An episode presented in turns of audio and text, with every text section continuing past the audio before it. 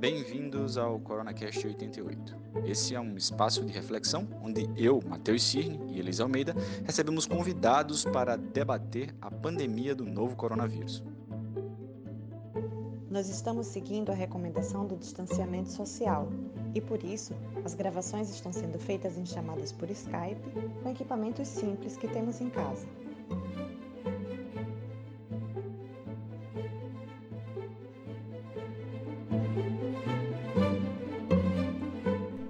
1918, uma pandemia de gripe, que ficou conhecida como gripe espanhola, embora ela não tenha tido origem na Espanha, matou entre 50 e 100 milhões de pessoas em todo o mundo, em cerca de 15 meses.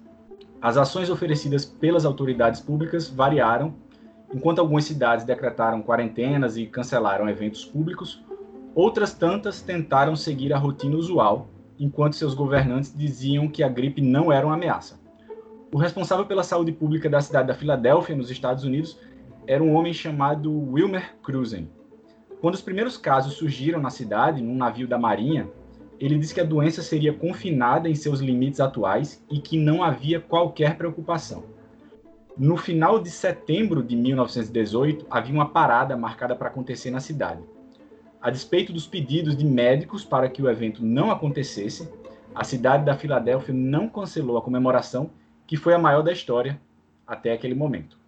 Em poucos dias, o número de pessoas doentes explodiu na cidade e ainda assim, Wilmer Cruzen pediu para as pessoas não ficarem em pânico com relatos exagerados da doença. Cerca de 17 mil pessoas morreram na cidade. O historiador John Barry disse que a principal lição deixada pela pandemia de 18 é dizer a verdade. Os governantes mentiram, ele disse. Os líderes de saúde pública disseram às pessoas que essa era apenas uma gripe comum. Simplesmente não disseram às pessoas a verdade sobre o que estava acontecendo. A falta de confiança dificultou a implementação de medidas críticas de saúde pública em tempo hábil, porque as pessoas não acreditavam mais no que estava sendo informado a elas. E quando o governo foi forçado a ser transparente sobre a situação, já era tarde demais. No programa de hoje, então, a gente vai falar um pouco sobre política e pandemia. O nosso convidado é Daniel Menezes, ele é cientista social, editor do blog O Potiguar e professor da UFRN. Olá, Daniel, tudo bem? Oi, Daniel. Olá, olá a todos. Daniel, dado esse preâmbulo que eu, que eu coloquei aqui um pouco longo, vou repetir, né? O John Barry falou que a principal lição que ficou da pandemia de 18 é que os governantes devem sempre dizer a verdade nesse momento de crise, para que as pessoas não percam confiança nas ações governamentais. Que nota você acha que o Brasil levaria numa, nessa, nesse, nesse quesito de avaliação? Ah, sem dúvida alguma, é, eu acompanho aquilo que os jornais de todo o mundo e do Brasil também têm enfatizado, né? O Brasil ele não soube é, enfrentar essa pandemia e essa afirmação ela pode ser desenvolvida a partir de várias frentes, né?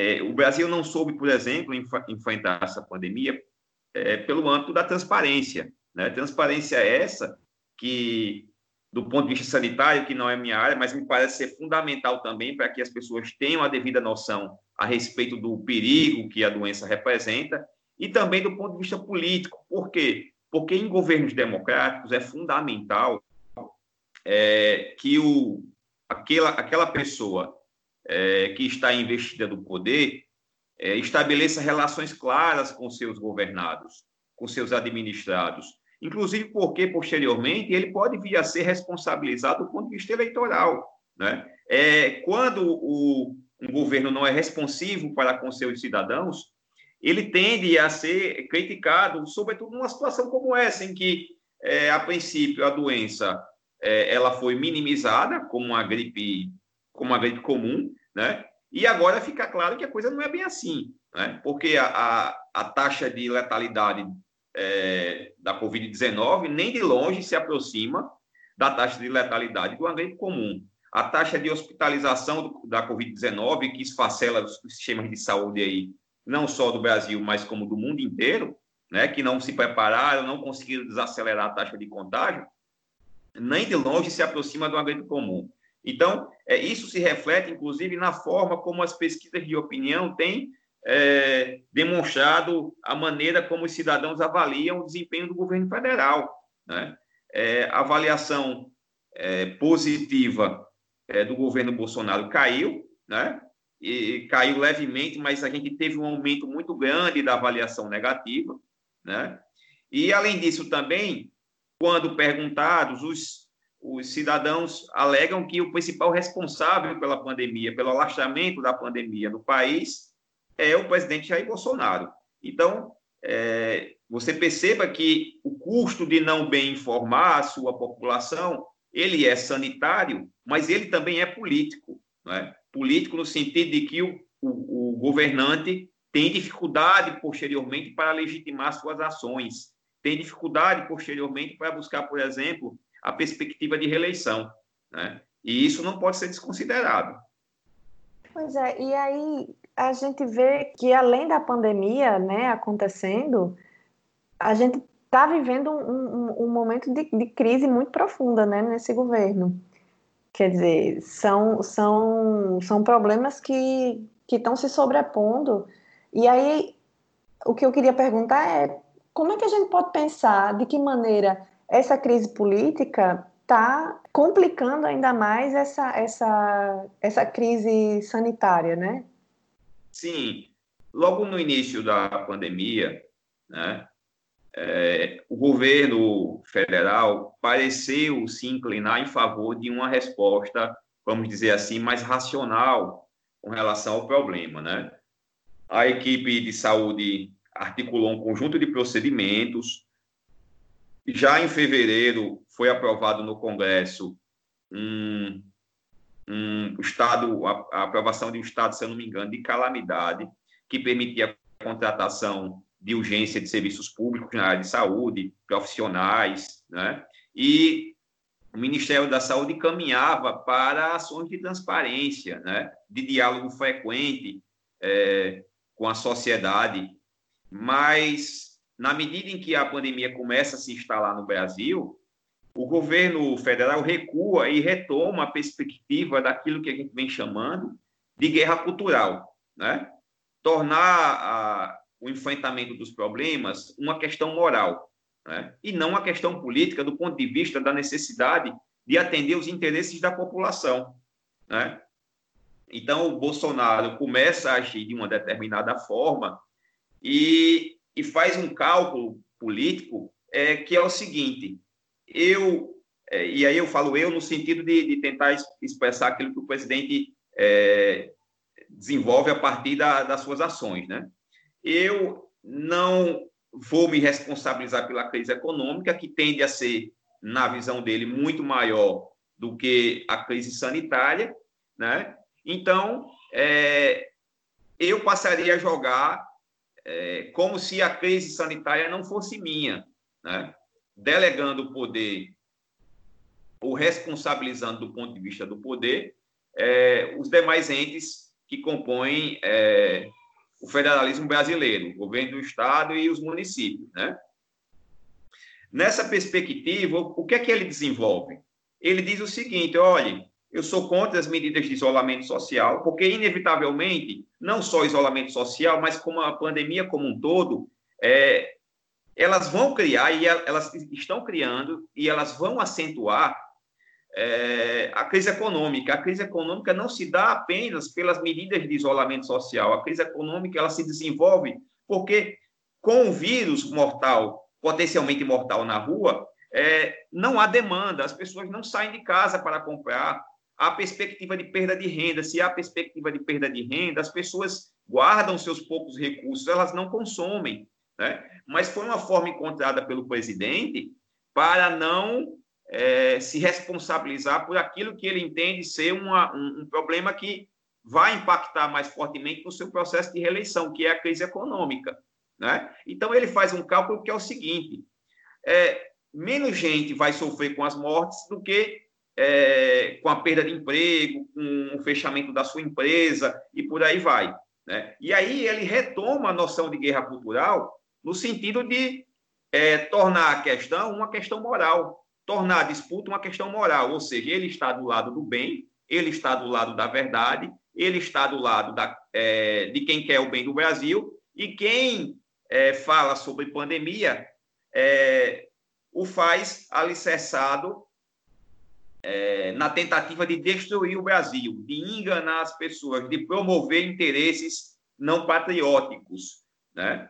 E isso, tem, isso cria uma bomba relógio é, no nosso país que faz com que não apenas a crise sanitária seja enfrentada, não seja enfrentada, como também possibilita que a gente entre no pior dos mundos, porque a gente tem agora uma crise sanitária sendo desenvolvida é, nos piores é, modos possíveis, né?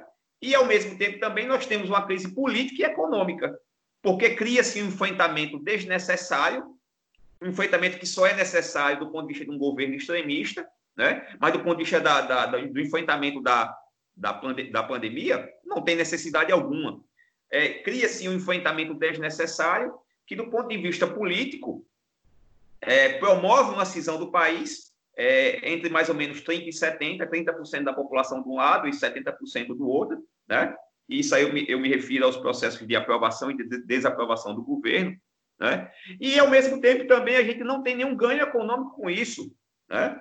Pelo contrário, é, a, a crise econômica aqui tende a se acentuar em face da, da crise, dessa tempestade perfeita, né? Crise sanitária, crise política e, posteriormente, crise econômica. Por quê? Porque, por exemplo, recentemente, o Fundo Monetário, o Fundo Monetário Internacional publicou que nós é, seremos é, a economia, uma das economias mais lentas a, a, a se reativar no cenário pós-pandemia. Aqui na América do Sul, por exemplo, nós só ficaremos atrás da Venezuela, né, que sofre com graves problemas políticos, graves problemas de dependência é, de exportação do petróleo, que está com preço muito baixo.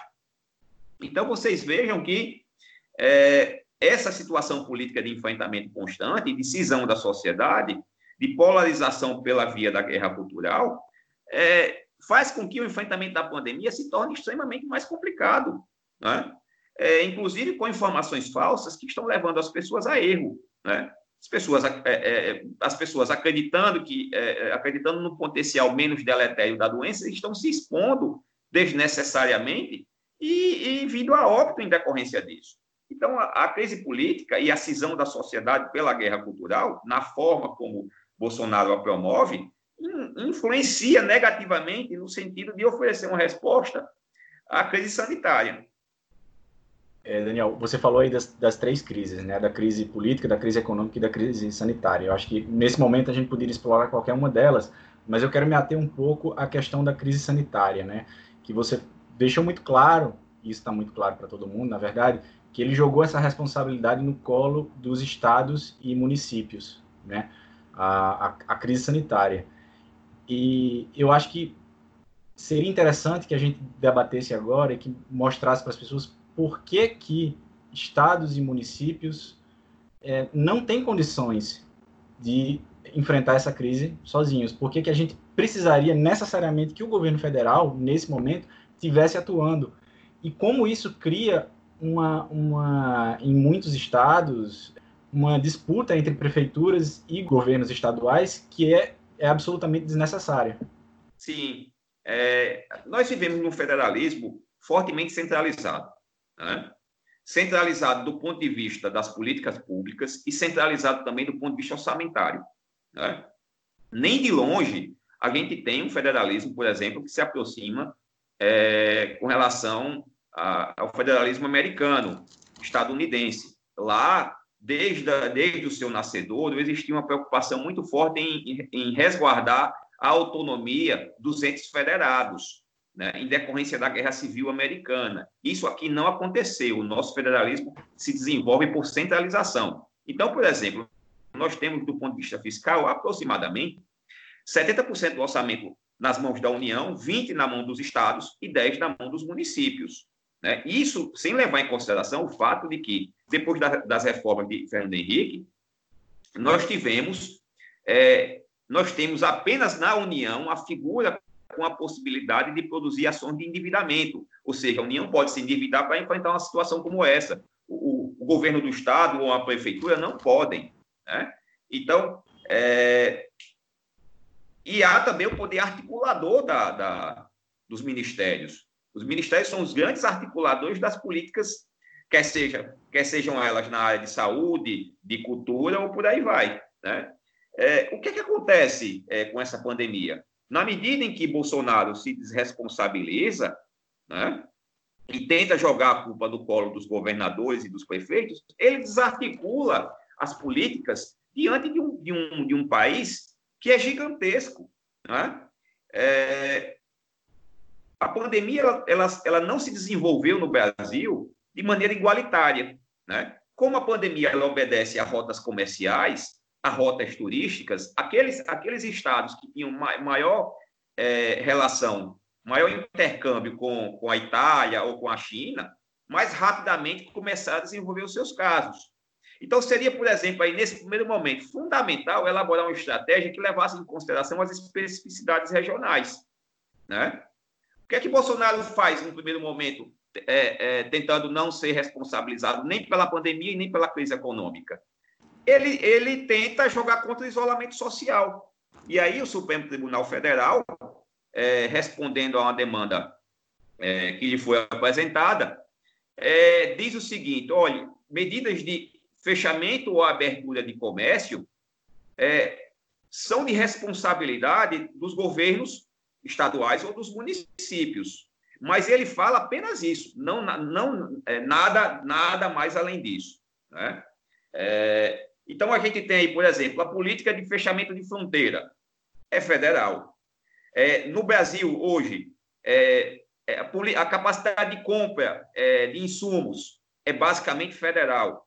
É, a política de testagem ela é basicamente federal. A distribuição de recursos vem, pela mão, vem pelas mãos da União, é, sobretudo porque tem a capacidade de endividamento. Né? Ele pode se endividar, emitir títulos da, da, do Tesouro, por exemplo, a captar recursos e depois lá na frente pagar essa dívida. É o que todos os países do mundo estão fazendo agora, se endividando para enfrentar essa, essa situação. Então, ele produz não apenas um forte processo de desarticulação das políticas, em que é, em que o cenário agora dado é, um, é uma espécie de um salve quem puder, né? Você tem, por exemplo, aqui ó, a situação absurda, que é um decreto é, vigorando em Parnamirim e outra condição acontecendo em Natal, né? Tendo aí duas cidades é, cornubadas, né?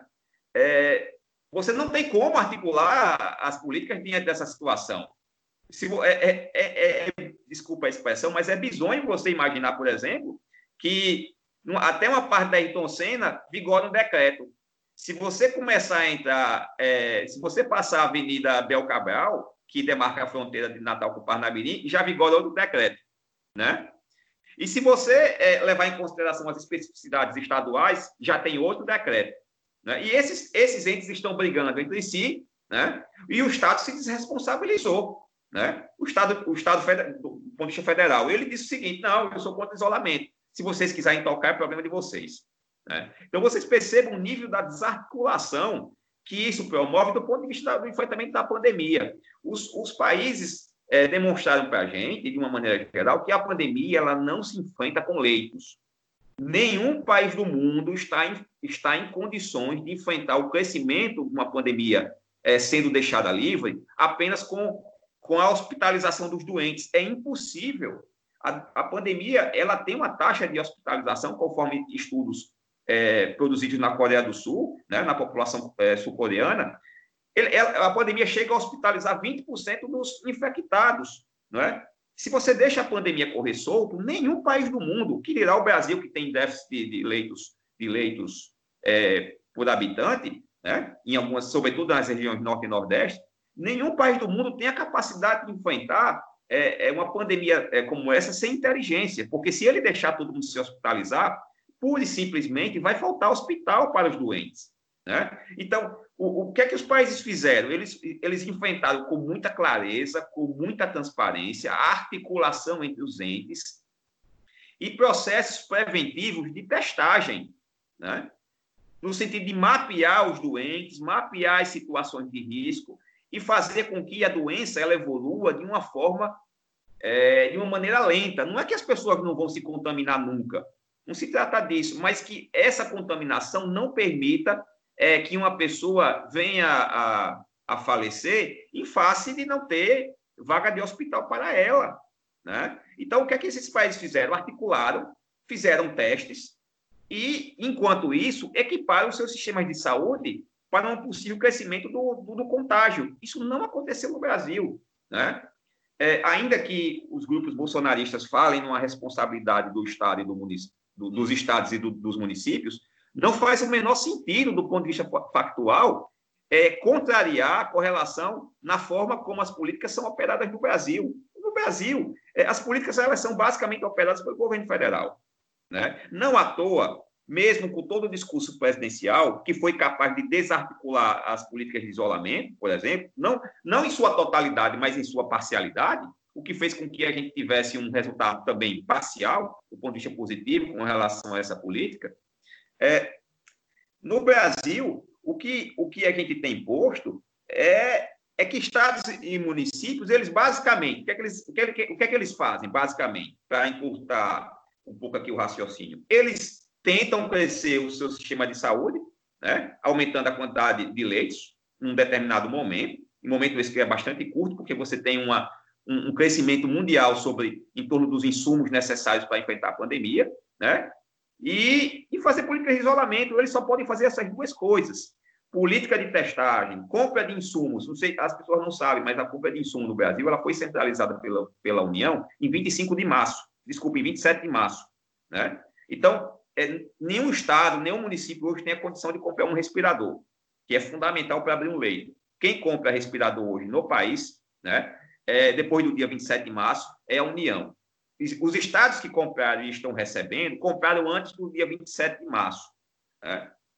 Quem faz testes é a União. A gente está vendo em Natal, por exemplo, uma situação absurda. As pessoas não estão se dando conta do que a gente está, do que a gente está encontrando agora. Estão fazendo testes, o que é uma boa medida, estão fazendo testes com relação à população de risco, né? E a cada mil pessoas testadas, a gente pega 200, 300 casos de pessoas contaminadas. Ora, se essas pessoas estivessem sendo testadas em massa, essas pessoas não estariam contaminando outras pessoas, porque elas saberiam que estavam que estão doentes. Né? Então vocês percebam a gravidade da situação em que a gente se encontra. Né? E aí responsabilizar o Estado e o município é como se você tivesse é como se você tivesse uma corrida entre um Ferrari, uma Ferrari e um Fusquinha e quisesse dizer, quisesse afirmar que quem tem que vencer a corrida é o Fusquinha. Né? É, é isso que me parece. E, assim, não tem funcionado do ponto de vista da narrativa, porque, mesmo com todo esse discurso é, bolsonarista, que inviabilizou parte da, do isolamento, as, as pessoas estão responsabilizando majoritariamente o governo federal, conforme as pesquisas é, veiculadas esse ano. A, a, resposta ela foi tão absurda contra a pandemia, é, tem tanta coisa absurda para dizer. Por exemplo, é, Fortaleza que é uma cidade fortemente turística e não atua por isso, começou a pandemia no Nordeste por lá. Fortaleza, ela recebia centenas de americanos e italianos no mês de março, em plena pandemia, em pleno pico de pandemia nos Estados Unidos e na Itália. E o governo federal, através da Anvisa, impediu a formação de barreiras sanitárias mais rígidas. Né? É, aqui no Rio Grande do Norte, nós tentamos fazer barreiras sanitárias rígidas, inclusive para, para orientar e melhor controlar a entrada de italianos. Né? Nós recebíamos aqui centenas de italianos por semana. E a, a, o governo federal, a AGU, né? a, a, Anvisa, através da AGU, entrou na justiça e ganhou o direito, porque é, é assim que funciona, ganhou o direito dela fazer a barreira sanitária e a sentença saiu no dia 25 de março. E, e o que é que a Anvisa queria e conseguiu implementar? Uma barreira menos rígida. Então, só uma situação como essa, só um caso como esse, demonstra toda a maneira como o governo federal ignorou é, a, a, importância do que a gente iria enfrentar. Né? Nós temos o caso do Vietnã, que foi elogiado por, por ter desenvolvido ações de transparência, que, vi, colado com a China, uma população de 100 milhões de habitantes, num, num, num território minúsculo se comparado a essa grande quantidade de, de gente, que teve 300 casos e não morreu ninguém. Por quê? Porque a primeira coisa que eles fizeram foi, foi fechar suas barreiras fechar suas fronteiras, desculpe. Segunda coisa que eles fizeram foi é, alguém, é, alguém aparece com, com, a possibilidade de contágio, testa, testa e testa o seu entorno. Não é testar todo mundo, não é testar 210 milhões de brasileiros, mas é testar a pessoa e testar o seu entorno. É saber o seguinte: com quem você esteve, quem são seus parentes. E aí você vai e testa. Né? Com o fechamento da fronteira, né? colocando as pessoas que chegam em quarentena, né? como a China fez, como a Coreia fez, como a Tailândia fez, como o Vietnã fez. É, é, a, a, a pandemia ela não cresce do ponto de vista exponencial. E é preciso que a gente entenda que essa história de imunização de rebanho não funcionou em nenhum lugar do mundo. Tanto é que os países que começaram com isso abandonaram. Os, os Estados Unidos abandonaram, a Inglaterra abandonou. Né? A Suécia, que permanece, está com as mesmas perdas econômicas e com uma perda, é, com a quantidade de mortos infinitamente maior. Né? Então, é, é, é, é, é não factual dizer que, que o governo federal é o principal responsável pelo que a gente está passando hoje. Daniel, e aí a gente olhando para toda essa, essa desarticulação né, que, o, que o governo federal proporciona, a gente fica pensando se, se isso aparentaria ser incompetência ou se na verdade seria um projeto, né, deixar a pandemia ganhar maiores proporções, né? Se de, de que forma ele se beneficiaria é, desse efeito, né, de, de, da pandemia em crescimento. Agora, isso leva a gente para discutir uma, uma ideia que eu acho que tem sido bastante falada nesses últimos tempos, que é o termo de necropolítica, né? né? E aí eu lhe pergunto, né, será que isso se aplica realmente a isso que a gente está vivendo agora? Sem dúvida, porque a questão fundamental com relação a esses novos governos populistas que emergem no, no mundo todo, né, que emergiram, é, é, na Turquia, nos Estados Unidos, no Brasil e em outros países, é que esses governos eles não administram para todos. O político é, profissional anterior a esses movimentos, ele sempre faz um cálculo que é o seguinte: é, qual é a ação é, que vai ser mais benéfica é, do ponto de vista de, do estabelecimento de uma melhor é, relação com a maioria? Né?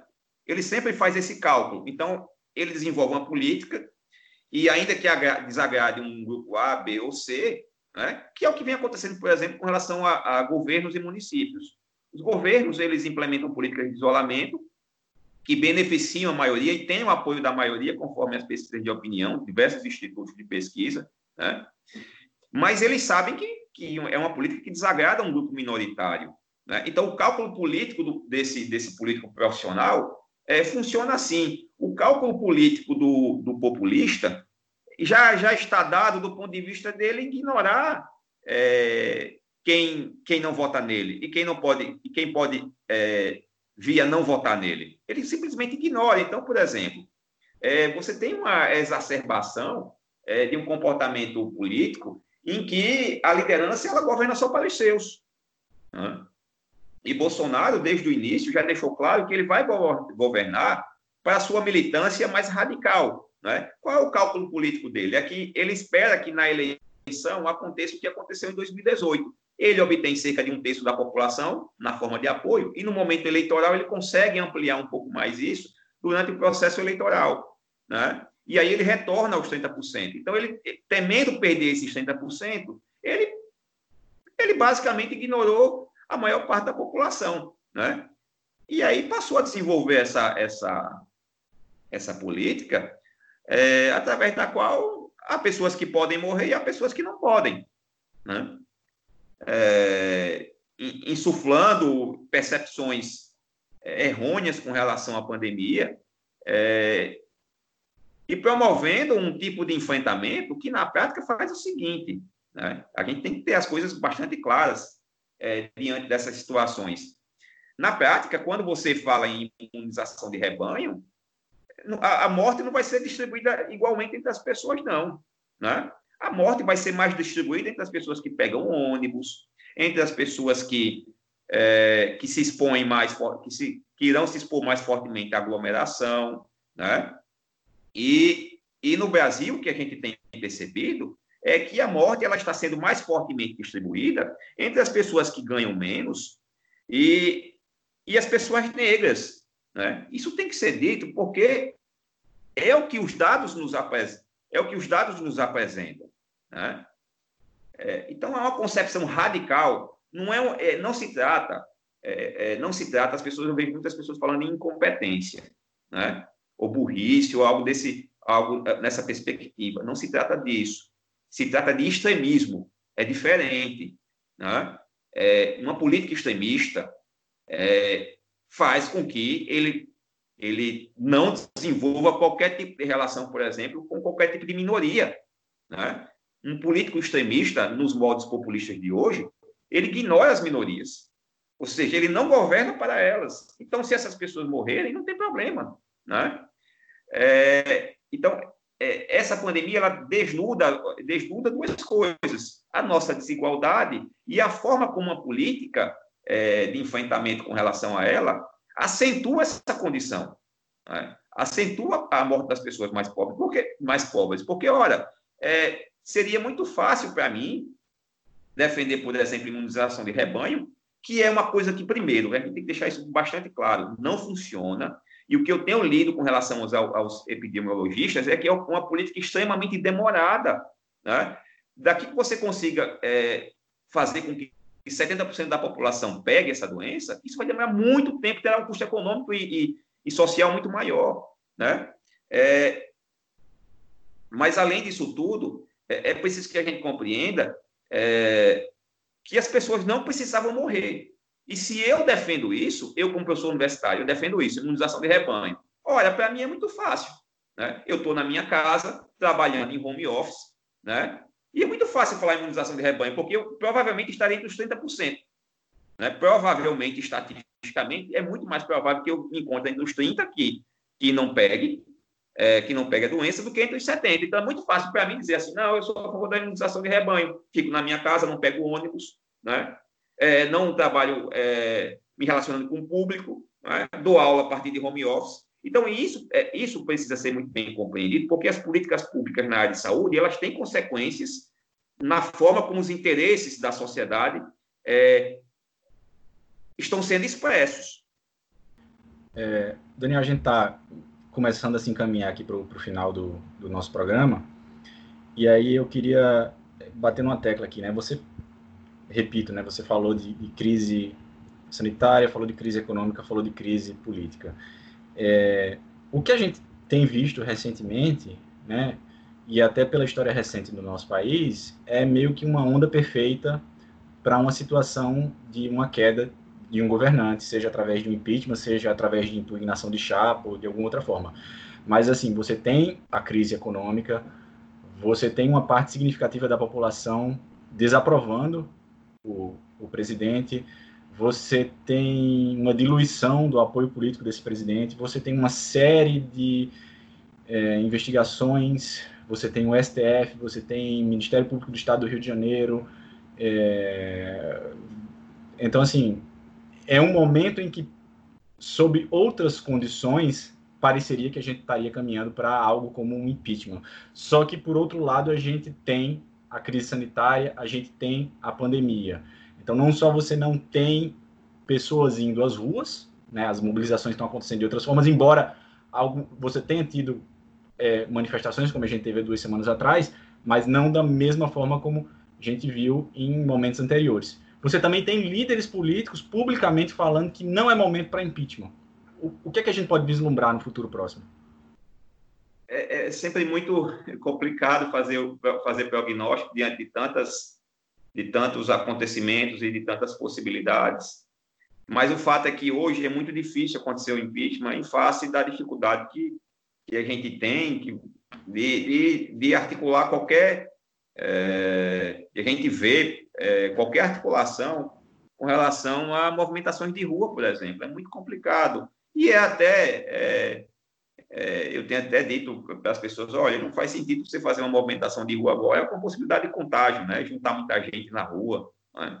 Ah, não, que as, não que as manifestações não sejam legítimas, não se trata disso. É só de ter um cuidado sanitário com relação ao momento. Então, assim, movimentação de rua hoje é muito, muito difícil. E você depende de movimentação de rua para galvanizar um apoio em torno de, do impeachment. É, além disso, também, nós temos uma aproximação muito forte do governo federal com o chamado é, com o chamado centrão, né? É um, termo, um termo muito complicado de ser empregado, mas eu, eu utilizo aqui apenas para me fazer compreender. É, então, você tem um, é, o fortalecimento do apoio é, dos partidos de centro que controlam, a, que controlam a, as, as maiores bancadas da Câmara, é, e isso faz com que o presidente se torne mais blindado. Né? Na medida em que a avaliação positiva do presidente cai e ele se vê mais enrolado em investigação, crise sanitária e crise econômica, é, o, que é que, o que é que acontece no curto período? O, é, o que acontece é que o, o custo de manutenção dessa base se torna mais elevado. O custo de atração do centrão se torna mais elevado. O custo de manutenção do governo com o apoio dos, dos militares se torna mais elevado. Agora, é, pode chegar um determinado momento em que o custo de manutenção, o custo de apoio a, a Bolsonaro seja tão elevado, tão alto, que mesmo com todos os cargos, mesmo com todos os benefícios, mesmo com todo o poder que seja emprestado é, pelo governo federal ao centrão e aos militares, não seja conveniente a esses grupos permanecer, permanecerem alinhados com o presidente. Né? Eu suspeito que, não no curto prazo, mas vamos imaginar assim, em seis meses, é, a um ano, isso pode, isso pode vir a acontecer. Né? um custo de aproximação com Bolsonaro se configurar como tão alto que mesmo todos os ministérios não serão suficientes para segurar partidos de centro e para manter o apoio dos militares. Até porque os militares, que são esse governo, né, eles não apoiam, eles são esse governo, mas os militares eles desenvolveram uma estratégia muito, é, muito astuciosa. Ele, ao, ao mesmo tempo em que eles são apoio é, eles apoiam o governo, né? eles aparecem com, e eles ganham com isso, né? Eles ganham objetivamente com isso. As pessoas às vezes não se dão conta que os militares ficaram fora da reforma da previdência. Os, os militares receberam aumento, enquanto que as, as outras categorias não receberam. E os militares ganharam inúmeros espaços políticos que eles antes não tinham, controlando muito mais orçamento, né? Então, assim, os ganhos que eles obtiveram do ponto de vista da aproximação com o presidente foram enormes. Né? É, eu falo brincando para os meus amigos o seguinte: olha, o custo é, da retirada dos militares da, da reforma da Previdência para o Estado brasileiro foi infinitamente maior do que, do que uma lava-jato, por exemplo. E as pessoas, às vezes, não se dão conta que a manutenção de determinados interesses tem um custo enorme para a manutenção da máquina estatal. Né? Mas, ao mesmo tempo também que eles são apoio e ganham com isso, eles tentam se configurar como alternativa na medida em que eles têm um vice-presidente e dizem assim, ó, de repente a gente pode ser uma solução nacional em face desse impasse é, que promove Bolsonaro. Então, eu, eu acho que, que Bolsonaro tende a se complicar, mas não agora. É, Daniel, queria agradecer pela sua participação. É, se você quiser deixar mais alguma coisa para a gente aqui, pode ficar à vontade. É, eu queria agradecer e pedir desculpa porque eu falo muito e gosto de falar. Eu acho que o programa funciona melhor assim, né? Quando a gente tem temos tido sorte de ter pessoas que falam bastante. Então, obrigado, Daniel. Obrigado, Elisa, pela participação. Obrigada, Daniel. Obrigado. Obrigada, Matheus, também. Obrigado. A gente vai ficando por aqui e só lembrando que a gente vai dar uma pausa agora no CoronaCast 88. É, vamos dar uma respirada, mas é, em julho a gente está voltando em algum momento.